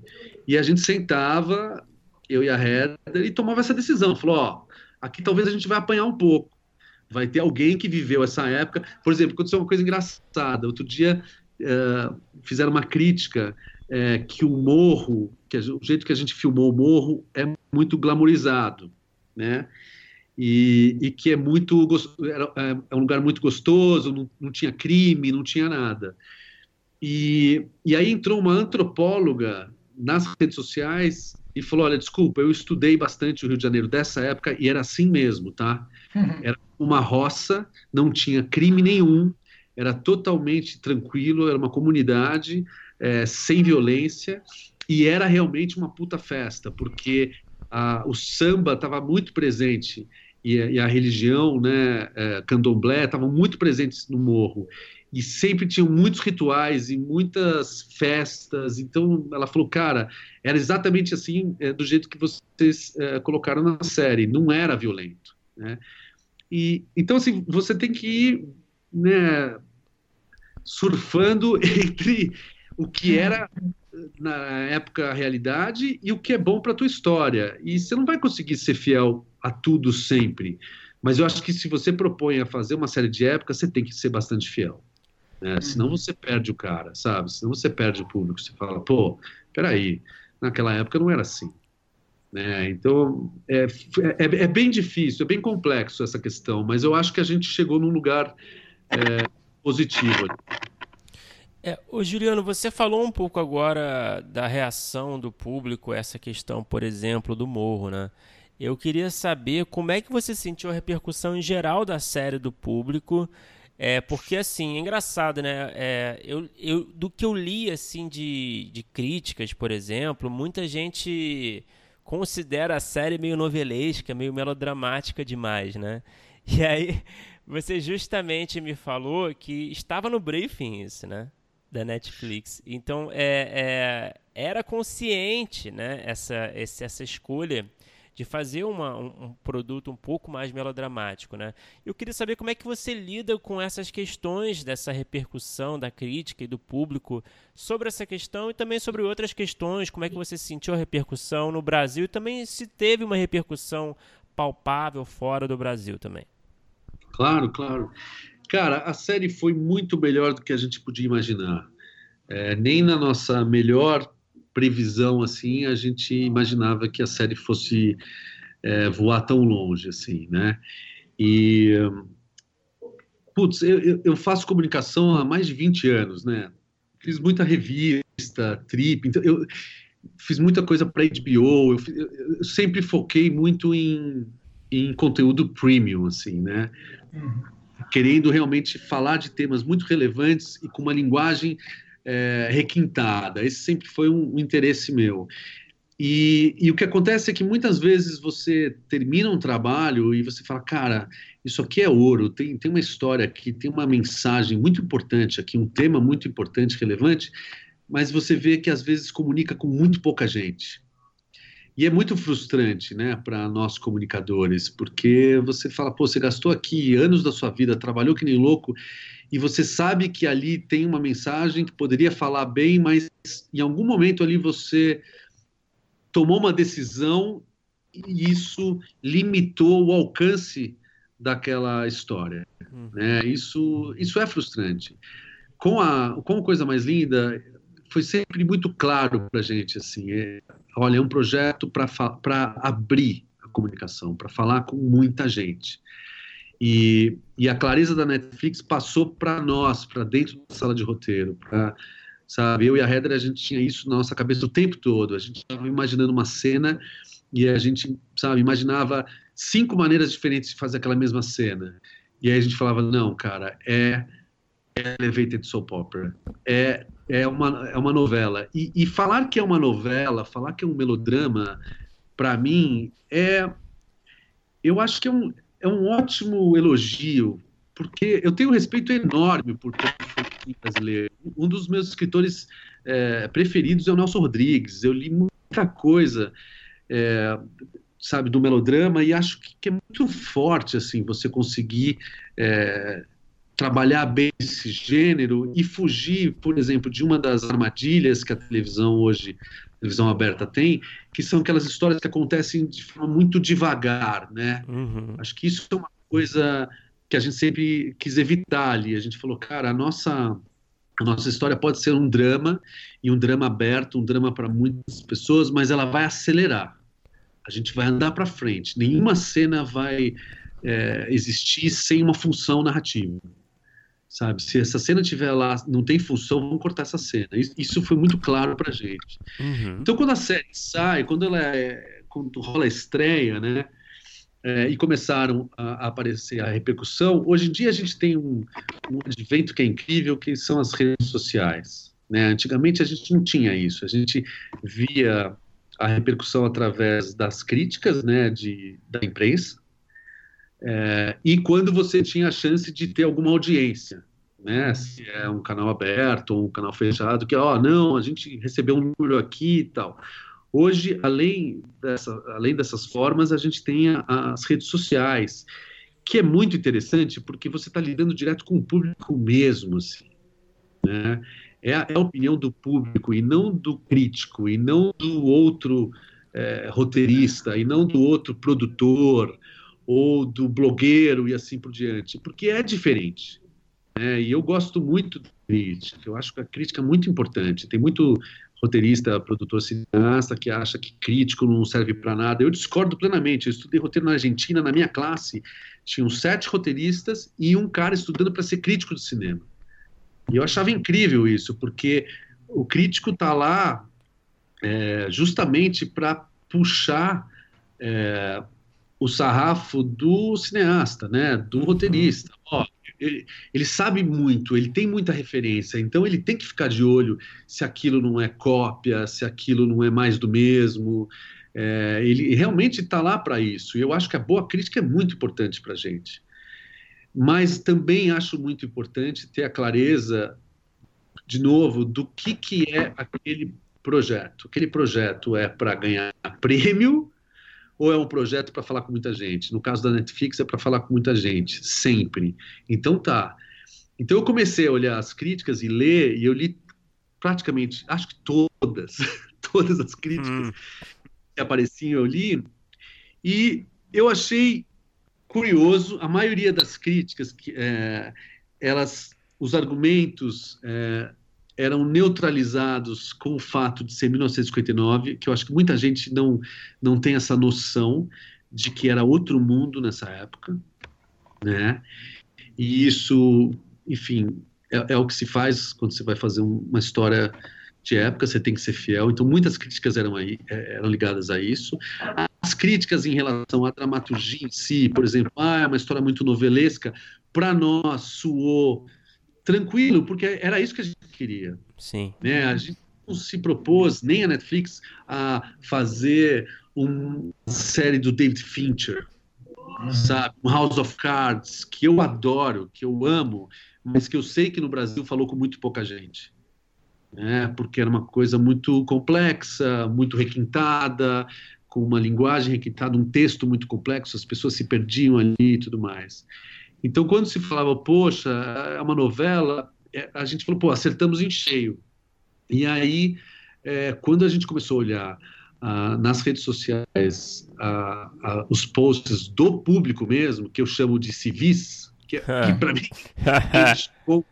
né, o que a gente escreve para o dentista, para médica, para engenheira, para dona de casa, para manicure, é, é para é essas pessoas que a gente escreve, entendeu? Eu, eu não quero ficar escrevendo para roteirista e para amigos intelectuais, cara. Puta, aí eu acho que é um outro projeto, sabe? O meu interesse mesmo é, é falar com muita gente.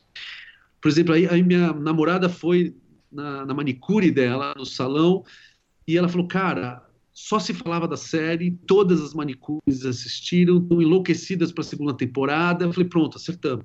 Acertamos hum, em cheio. É, é, certeza. Putz, cara, que ótimo, entendeu? Era exatamente isso que a gente queria.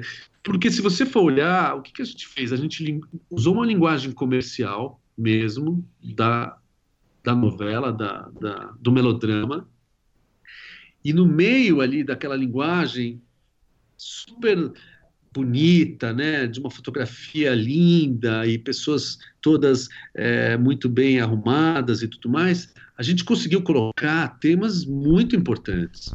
Uhum. A gente tratou de é, abuso é, dentro do casamento, estupro, aborto, feminicídio. São temas muito fortes e muito importantes para o Brasil hoje em dia. Né? E a gente conseguiu colocar tudo isso numa linguagem é, leve, que as pessoas, e as, especialmente as mulheres, que foi o público para quem a gente escreveu, pudessem assistir e digerir isso. Porque se você também entra com muito, muito pesado, a vida está muito difícil. Para uhum. tudo. O Brasil está muito difícil. Então é muito fácil as pessoas falarem, pô, não aguento isso sabe? Não estou afim. Eu vejo isso com, com as minhas amigas, é, sabe? Falo, não, não, vamos assistir o quê? Uma série sobre o que, que... Não, não, valeu, valeu, tô fora, sabe? Já, já, já basta o dia a dia. Então, acho que a gente conseguiu ali é, implantar temas muito importantes e gerar debates muito importantes numa de, de, uma maneira leve, num público que de repente não, não está é, não estava engajado nisso no lançamento da, da série, a Netflix é, contratou aquela ONG chamada Think Olga, que é uma ONG muito legal, feminista, para analisar a série é, né, junto com a gente e para ajudar a comunicar. Eles, e elas fizeram uma análise, elas são incríveis. Essa, essa ONG é muito, eu já conheci, elas são realmente incríveis. E elas falaram, cara, vocês acertaram em cheio, porque vocês não escreveram uma série feminista para o público feminista. porque primeiro que esse público já está engajado. Ele já consome o feminismo, ele já sabe o que ele quer. E é um público muito pequeno né, o feminismo do Brasil, apesar de no nosso universo intelectual parecer muito grande, porque aparece muito nas redes sociais, né, é muito ativo, produz muito conteúdo, em números absolutos é micro, é uma bolha assim, no Brasil. Uhum. Né, o Brasil é muito maior uhum. que isso. O Brasil é o país que botou o Bolsonaro lá. Né. Esse é. é e elas falaram, cara, o que vocês fizeram é, tem um alcance, uma importância maior, na verdade, porque vocês vão acertar as mulheres que não são feministas, que têm alguma simpatia por essa temática, mas nunca tiveram paciência é, para realmente sentar e ler um livro feminista, e nunca tiveram também. É, nunca foram bem tratadas na linguagem. As feministas geralmente já partem já partem de um lugar na história, na linguagem, onde, olha, é isso aqui. Entendeu? Nós estamos falando disso aqui, se você quer, é isso ou não. Ao passo que, por exemplo, você pega a Lígia, a nossa, a nossa personagem que apanha do marido, ela é apaixonada pelo marido, existe amor ali de verdade. Né? E mesmo assim, ela sofre abusos que na época eram considerados completamente normais. Sim. Né? Tem uma frase muito boa da, da sogra dela na série que fala: ah, Poxa, mas o teu filho me bateu. E ela fala: é, Todo casamento tem os seus problemas, o nosso papel é, é segurar a onda. Hum. E acho que a gente conseguiu, nesse tom, é, comunicar com mulheres que veem o, femini, o, o machismo à sua volta nos casamentos delas, né, no trabalho, o assédio, mas nunca tinham conectado isso com o feminismo. Uhum. E a série fez isso para elas. Falou, puta, então é isso o feminismo. Ah, então tá. O feminismo não é só ir lá e, sabe, e, e, e ir na Avenida Paulista e, e, se engajar e bater de frente com a polícia. Não é só isso. O feminismo é também chegar no meu trabalho né, para o meu chefe ali, homem, e falar: não, não, isso aqui você não pode fazer, você não pode falar assim comigo. E eu acho que a série é, fez isso muito bem, e as redes sociais mostram isso nos, nos comentários. Né? As mulheres é, é, chamando outras mulheres para assistir o tempo todo: assiste essa série, assiste essa série. Então, de novo, voltando à pergunta, é, respeito muito as críticas, as críticas muito importantes, mas mais importante do que a crítica intelectual, para mim, é o alcance da comunicação. Eu acho que é isso, pelo menos, que eu escrevo, para poder comunicar as ideias que eu acredito é, nesse país, que está difícil, né? Não está fácil. Uhum. E, Juliano, é, agora afastando um pouco do, do Coisa Mais Linda, a gente durante a nossa conversa você falou um pouco sobre é, esses leitores de roteiro que não necessariamente é, é são técnicos. É, minha dúvida é agora um pouco para o outro lado. Você é uma pessoa que é, lê muito roteiro, leu muito roteiro desde sempre, é, teve essa experiência com a Netflix, e eu imagino que você é, deva notar alguns vícios dos roteiristas brasileiros, principalmente até porque o nosso papo foi muito para esse lado, para quem escreve série. É, você consegue identificar alguns assim que você consegue responder, você nota que são os principais vícios ou os principais erros, ou talvez até a principal ingenuidade do roteirista brasileiro que está querendo escrever série, nos textos que você lê? Cara, é, acho que sim, tá? Algumas coisas, é, acho que eu posso falar um pouco sobre isso. De fato, a gente recebe muito, muito roteiro aqui e projetos como o Núcleos, né, do Prodave, acabou multiplicando, né, Brasil afora, a produção de, de textos, né, de roteiros de forma absurda. Então a gente tem aí uma oferta muito grande de textos. E, e a verdade é que pouquíssimos textos é, chegam com qualidade até a gente aqui, né? E, e aí, é, é, falando de técnica mesmo, não é falando de, poxa, de gênero, eu não gosto desse gênero, então não me interessa. Não, é, aí eu acho que é o que funciona como técnica mesmo. Então, por exemplo, um, um erro que eu acho que acontece bastante é, é, com os roteiristas ainda é, brasileiros é eles escreverem sem ter uma que os gringos chamam de assumptions é, de dinheiro, né? Uhum. Então a maioria dos roteiristas, dos jovens roteiristas, por exemplo, nunca entrou num set de filmagem e não, e não sabe o quão caro é tudo aquilo né, que a gente vê num set de filmagem. E é muito fácil para a gente é, escrever uma cena de ação, por exemplo. Né? É tão fácil quanto escrever uma cena dentro de um quarto. Né? Um, um, casal num quarto, ou um casal dentro de um carro, numa perseguição na Avenida Paulista, tiroteio seis da tarde, dá na mesma para o roteirista. E essas duas cenas, às vezes é a diferença do projeto é, ir para frente ou não.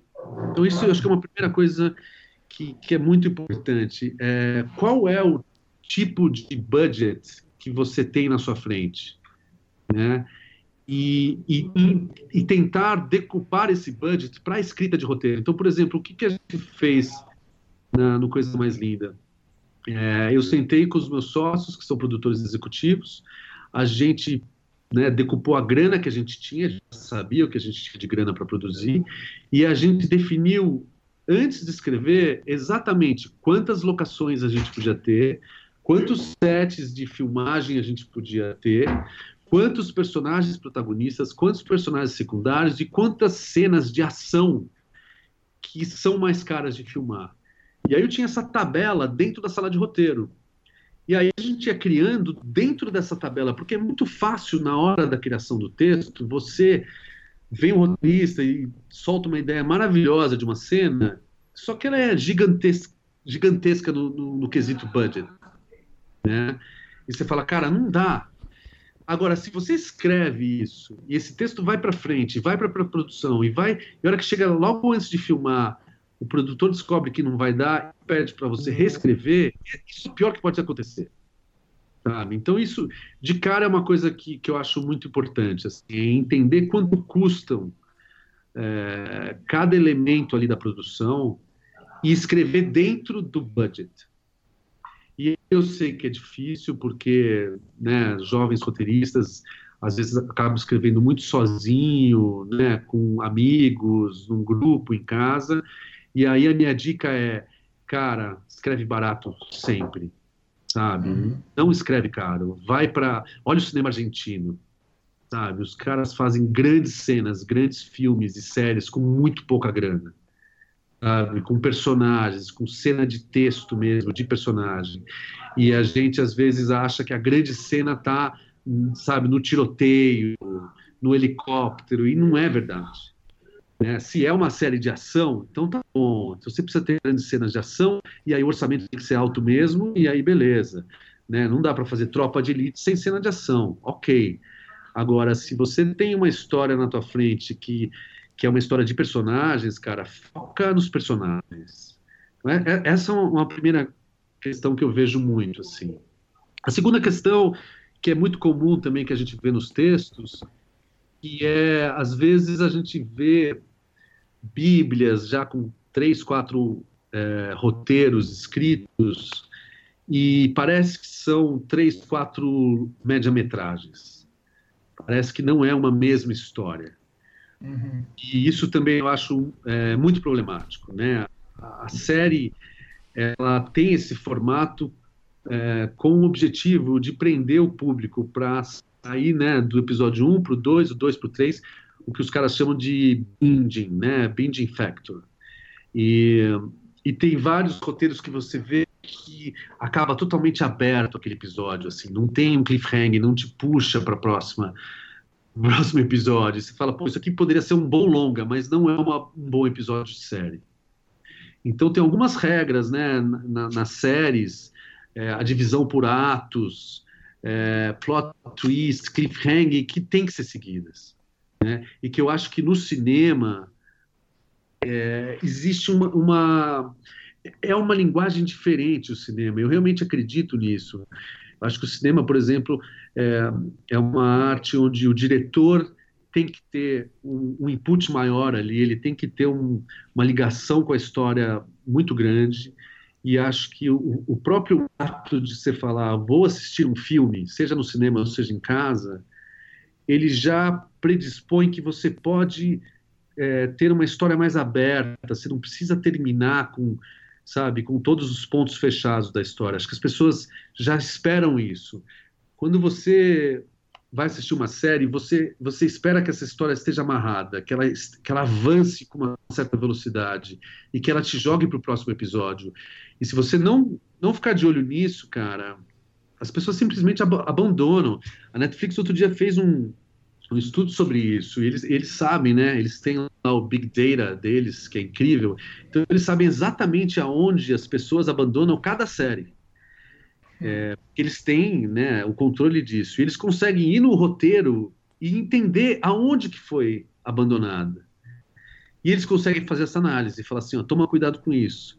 Né? Matar protagonistas, que virou moda nos últimos anos. Né?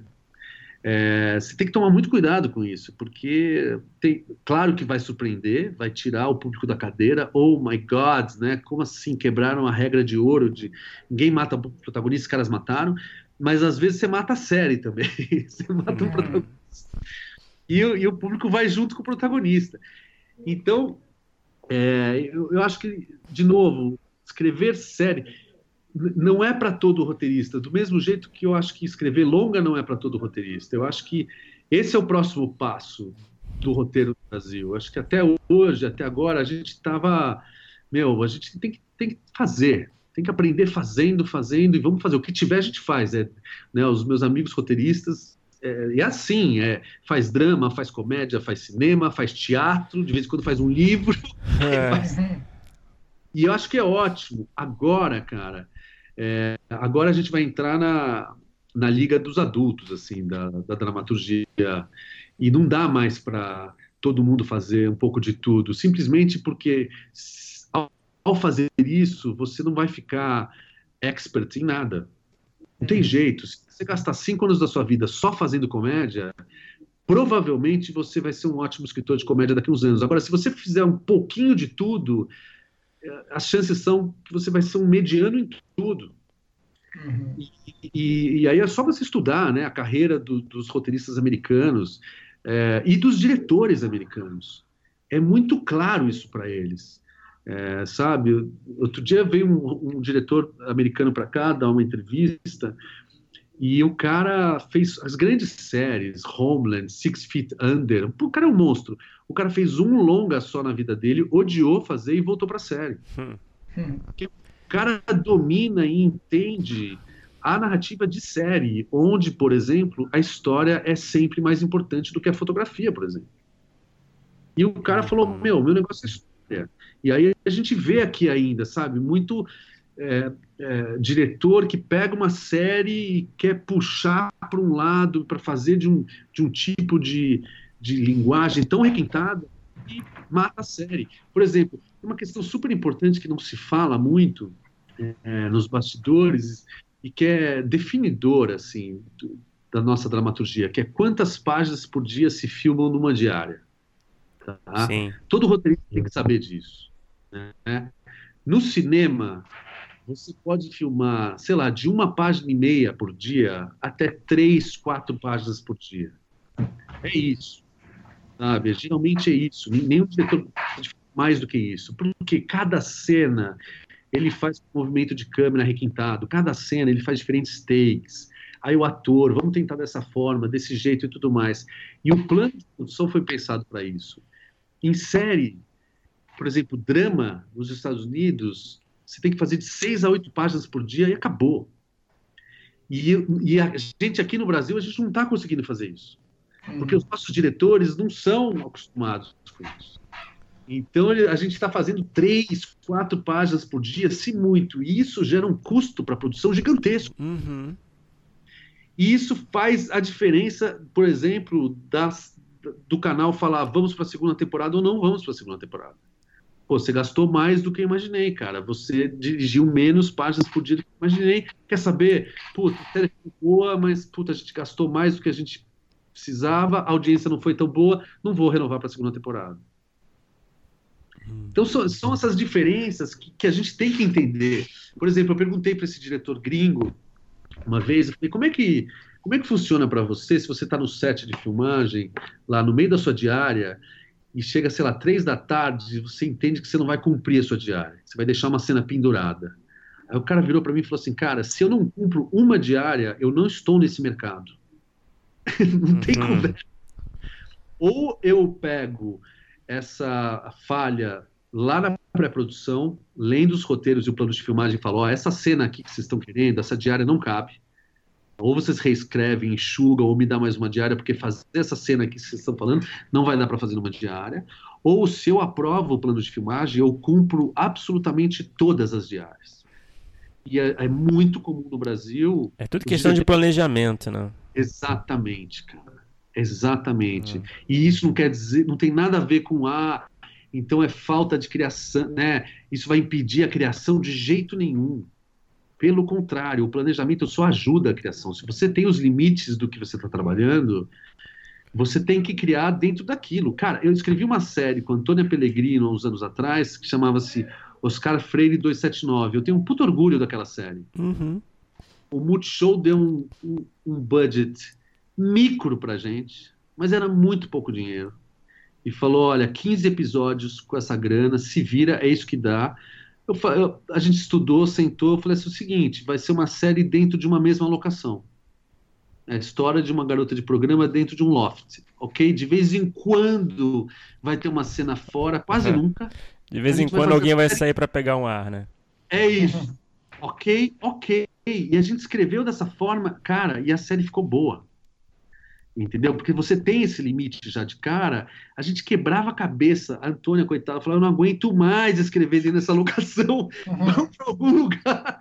Não, e dá para escrever, sabe? Então, esses limites, cara, essa clareza de limite é muito importante que a gente absorva rápido na criação, porque ainda tem muito roteirista. Você pega esses roteiros escritos, cara, no Prodave, no Núcleos, que foi escrito sem canal, sem cliente, né? Juntava ali um grupo de roteiristas, montava um grupo, ganhou aquela grana, escrevia, ok. Cara, é, outro dia eu li, eu li sobre isso, que acho que 97% dos textos não foram produzidos. E nem vão ser produzidos. Então tem um desperdício ali de, de grana, cara, absurdo, assim porque foi feito sem, sem cliente, sem cronograma. Esse, esse foi o pior, né? Sem um cliente, né? Não pode, cara, entendeu? Então a galera sentava. Eu conheço vários amigos meus que escrever, porra, saia escrevendo, escrevendo. Aí eles me mandam os roteiros para cá. Você vai orçar o primeiro episódio, cara, da série, é tipo 5 milhões de reais, sabe? Hum. Aí você fala, ah, enxuga. Não dá nem para enxugar porque a série já nasce cara, já a história principal, a essência da série já tem a ver com helicóptero. Como é que você vai enxugar isso? Falo, não dá, é mais fácil escrever uma nova. Então isso que eu acho que a gente vai ter que acelerar, assim, essa profissionalização do entendimento do que, que é o que. De novo, eu adoro cinema independente, eu adoro cinema autoral, eu adoro cinema comercial, eu adoro série. São bichos diferentes, cara. E para cada um deles, a gente vai ter que começar a achar os profissionais é, melhor capacitados. Não vai dar para todo mundo escrever tudo. Não vai. A quantidade de, de, comédia que a gente tem que não tem graça não é brincadeira. Né? A gente assiste direto, você fala, puta, essa ideia era boa, cara, por que, que eu não consigo rir? Não tô rindo aqui, cara. Eu já assisti dois, três episódios e não consegui dar uma risada. Aí você vai ver, os roteiristas não eram da comédia, os atores não eram comediantes, e o diretor fez a primeira comédia dele, aí você fala, bom. é uma linguagem uhum. super difícil e era todo mundo meio, sabe, estreante. Você fala, puta, ok, não tem graça. Funciona, tem começo, meio e fim, mas não tem graça. Perfeito, Juliano. A gente. É, o papo tá ótimo, só que, bom, já estamos passando aí da, dos 90 minutos aí. Felizes, ótimos. Mas é melhor a gente já seguir para o bloco final, né? A gente tem um bloco final que a gente faz aqui sempre com os nossos entrevistados, que a gente faz as mesmas perguntas sempre no final, beleza? É, lá. Vamos lá. Primeiro, qual é o melhor roteiro que você já escreveu, na sua opinião? Pode ser para qualquer formato, pode ser para TV, para cinema, pode ser longa, pode ser curta. É coisa mais linda. Algum episódio em específico que te orgulha mais? Cara, eu gosto muito do episódio 3 e do episódio 5. É, acho que o 3 e o 5 são os episódios que, que realmente acho que estão muito redondos, assim. Uhum. E qual é o pior roteiro que você já escreveu? Uau! Essa é dura. Uh, é. Provavelmente foi o que não foi filmado. Né, a gente, a, nós roteiristas tem isso, né? A gente escreve muita coisa que não, que não vai pro ar, né, cara? Que não é produzido e, e fica na gaveta. E tem muito, às vezes a gente acha que ah, o mundo é muito difícil, ninguém quer né, filmar as minhas ideias, mas muitas vezes o texto está ruim, é só isso, o texto está ruim. Né? e, e, eu já escrevi alguns roteiros que foram parar na gaveta, cara, sabe? Que não foram filmados, e hoje olhando, é, ainda bem que não foi filmado. Mas tem, será que você, é, se não quiser tudo bem, mas se, se tiver algum roteiro específico que você possa mencionar assim por alto? Cara, é, posso. Tem um, tem um roteiro que a, a premissa era muito boa de um longa-metragem que a gente fez chamado Estação Liberdade. Uhum. E, e foi um longa que a gente fez aqui e que a premissa era muito promissora e o roteiro final não ficou bom e o filme não ficou bom. E, e é isso. Às vezes acontece. Você pega uma ideia boa e estraga a ideia. o filme foi filmado e o filme não aconteceu, ou seja, não ganhou prêmios, não teve bilheteria, não, não teve, sabe, boas críticas. E aí, quando todos os medidores te mostram né, que a, nada aconteceu, você fala, bom, então realmente não era bom, cara. É, Juliano, tem algum. Qual é o produto? Pode ser nacional ou estrangeiro, pode ser série, pode ser longa é, qualquer um, qualquer tipo de formato que você assistiu e você quis ter escrito, quis ter participado é, da sala, quis ter tido a ideia de alguma forma? Cara, posso falar alguns. É, Soprano, Mad Men, Breaking Bad, uh, Transparent, uh, Homecoming, puta, essas séries americanas incríveis. Assisti uma, uma outro dia que é que não é americana, que eu achei incrível, chamado The Little Drummer Girl, uma série espetacular.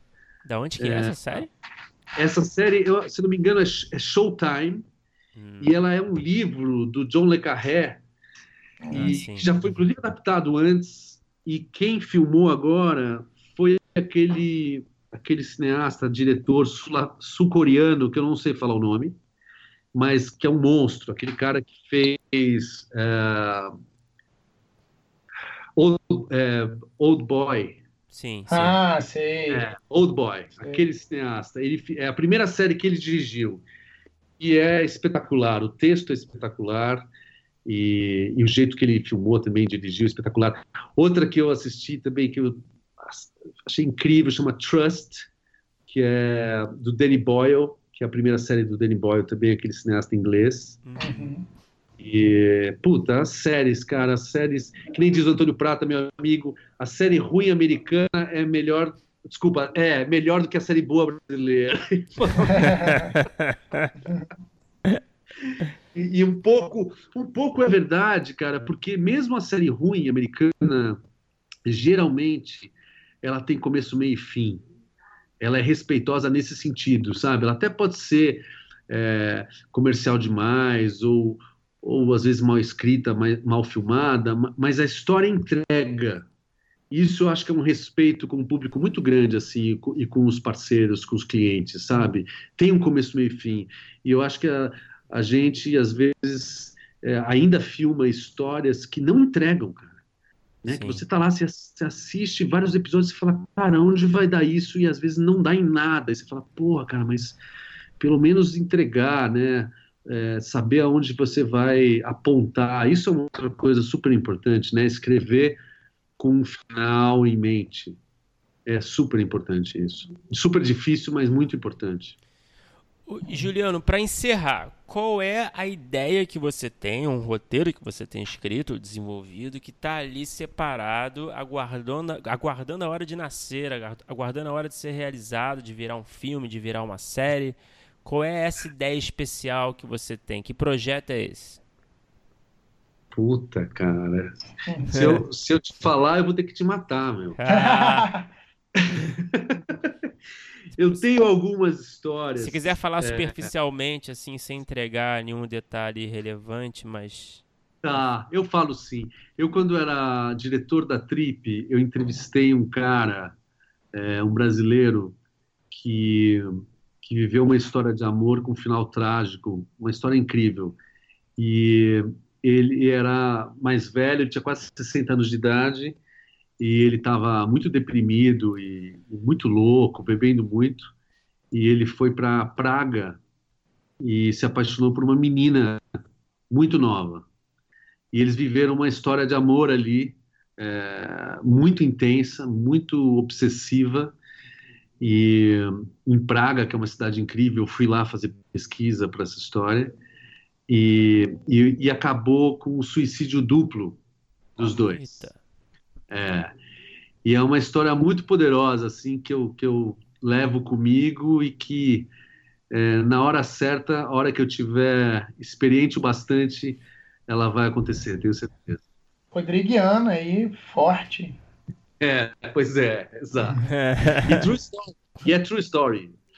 Sim. Então, assim, é realmente muito forte é, e, e é uma história para ser contada. Poxa, legal. Tomara aí que role em breve. Estamos torcendo e, bom, Juliano, obrigado aí, parabéns pelo trabalho e muito obrigado por conversar com a gente. Pô, foi ótimo papo, obrigadão.